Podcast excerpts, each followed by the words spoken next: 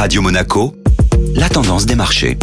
La tendance des marchés sur Radio Monaco avec Société Générale Private Banking. On retrouve aujourd'hui Aurélie Lombardo. Zoom sur la notion de volatilité euh, très importante lorsqu'on parle des marchés financiers. Mais comment peut-on la définir, Aurélie? La volatilité est une mesure du risque de marché. C'est un indicateur de la nervosité des investisseurs.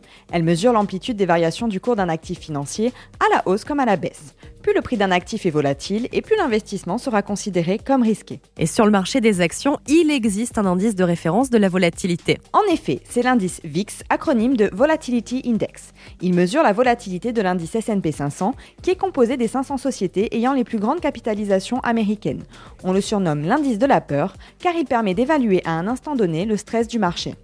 Un niveau de l'indice VIX inférieur à 20 correspond généralement à une période que l'on peut considérer comme calme dans le marché. A l'inverse, un niveau supérieur à 30 indique une grande nervosité des investisseurs. Au plus fort de la crise sanitaire du Covid en mars 2020, l'indice VIX a atteint la valeur historique de 82, un niveau que nous n'avions plus vu depuis la crise financière de 2008. La tendance des marchés présentée aujourd'hui par Aurélie Lombardo. Merci Aurélie. Société Générale Private Banking Monaco vous a présenté la tendance des marchés.